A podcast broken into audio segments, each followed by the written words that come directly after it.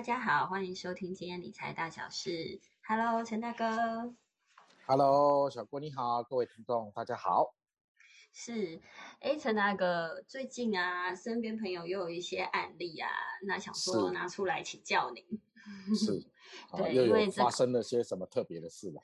对啊，这个家族都要，呃，这个分裂了。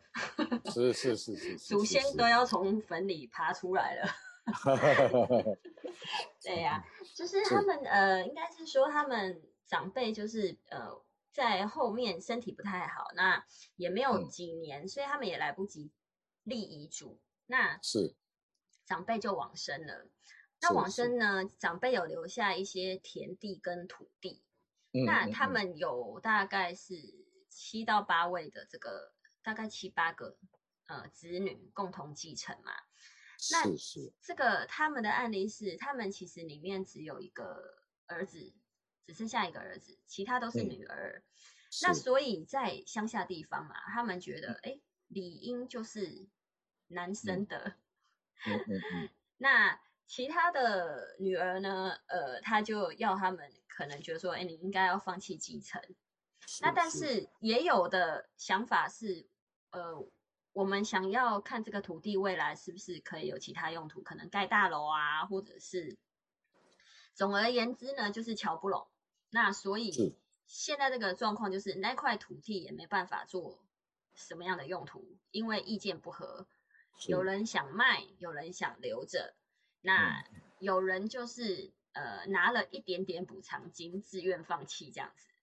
是是是是，那但是其实内心是不平衡的啦。是是，当然当然。对，那像这种案例，我相信在呃我们的上一辈，大概四五年级生，我相信是很多这样子的例子。是。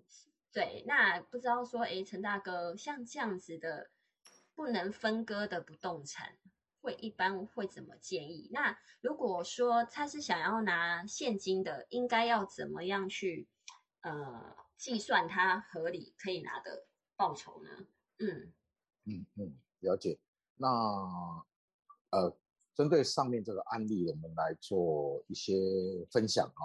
啊，可以得到第一个总总和的点，就是说，千万不要留下财产给子女啊！真的 啊，对呀，人人一辈子追求了呃一堆东西之后，然后最后留下了这些东西来给子女吵架。我相信这不是每一个。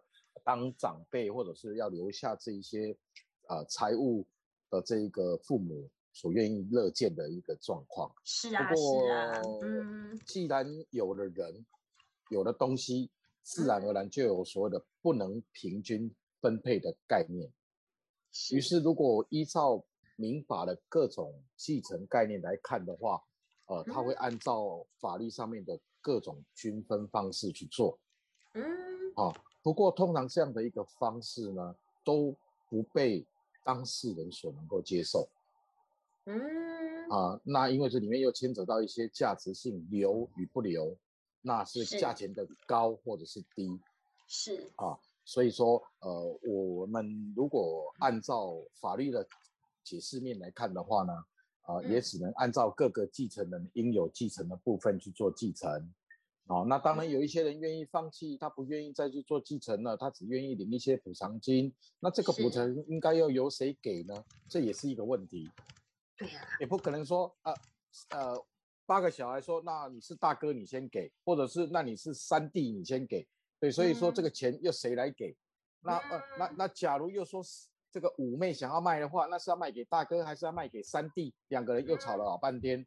对，所以说应该这么一个角度来看的话，就是说透过这样的一个案例，我们可以知道，在拥有者身上的时候是最单纯。对，哦，最单纯啊，也就是说，呃，这个呃不动产，或者是说这一个土地或者是房屋啊，它如果啊如果哈，它可以把这个事情生前的时候就做一个规划。嗯。啊，做一个规划啊，那要分配给哪子女的哪一些人，哪一些东西？那生前规划完毕之后，他可以透过先把所有的财产做基本的分配，或做基本的分配，然后呢，指定或者是以立遗嘱的方式，请遗嘱执行人来做执行。那这样子的话，就是当事人的原意，就不会产生所谓的纠纷。那当然还是会有不服气的啦，一定会说爸爸为什么给哥哥多一点，为什么给妹妹多一点？哦，那这个这个概念呢，这个就是会会还是会有一些不平衡的地方，不平衡的地方。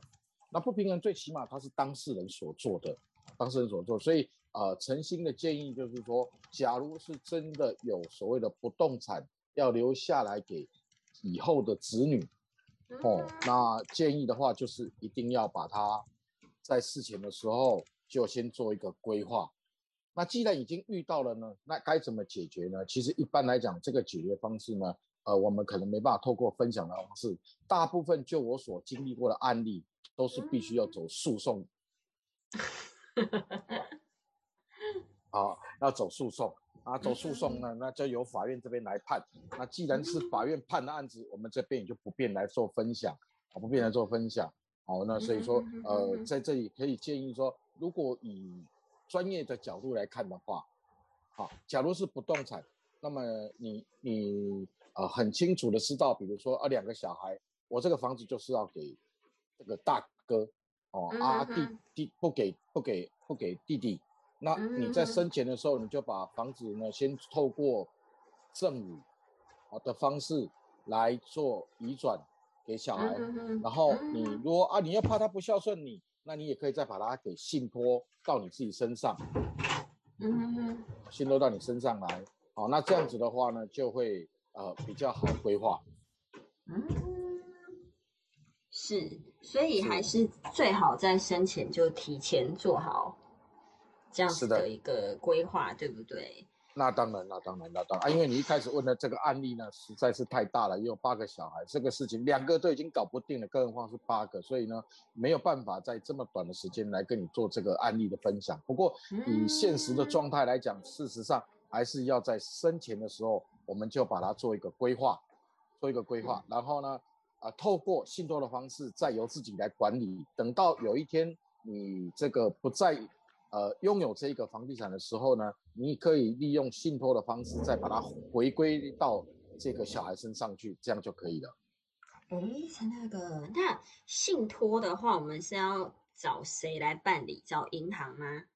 哦，信托的话，其实是可以直接透过专业的代书或者律师，其实都可以做，不一定要找银行。哎，不一定要找银行，是的，嗯嗯嗯嗯，所以这个就是算是自意信托嘛，还是？哎，是的，算是自意信托，自意信托的一种，就是是的，是的，信托，但是这个权利还是在我身上。是的，是的，是的，是的，嗯，是。那您如果说好，那假设这个案子啊，假设他一样，他有八个小孩，可是他还活着，他想要的确生前先做规划，所以他十十。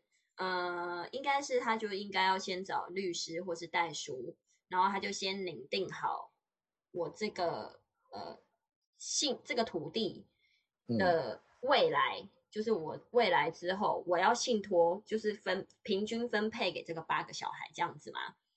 是这个意思吗？那对他就是可以把它给指定好，看你要打算怎么给嘛。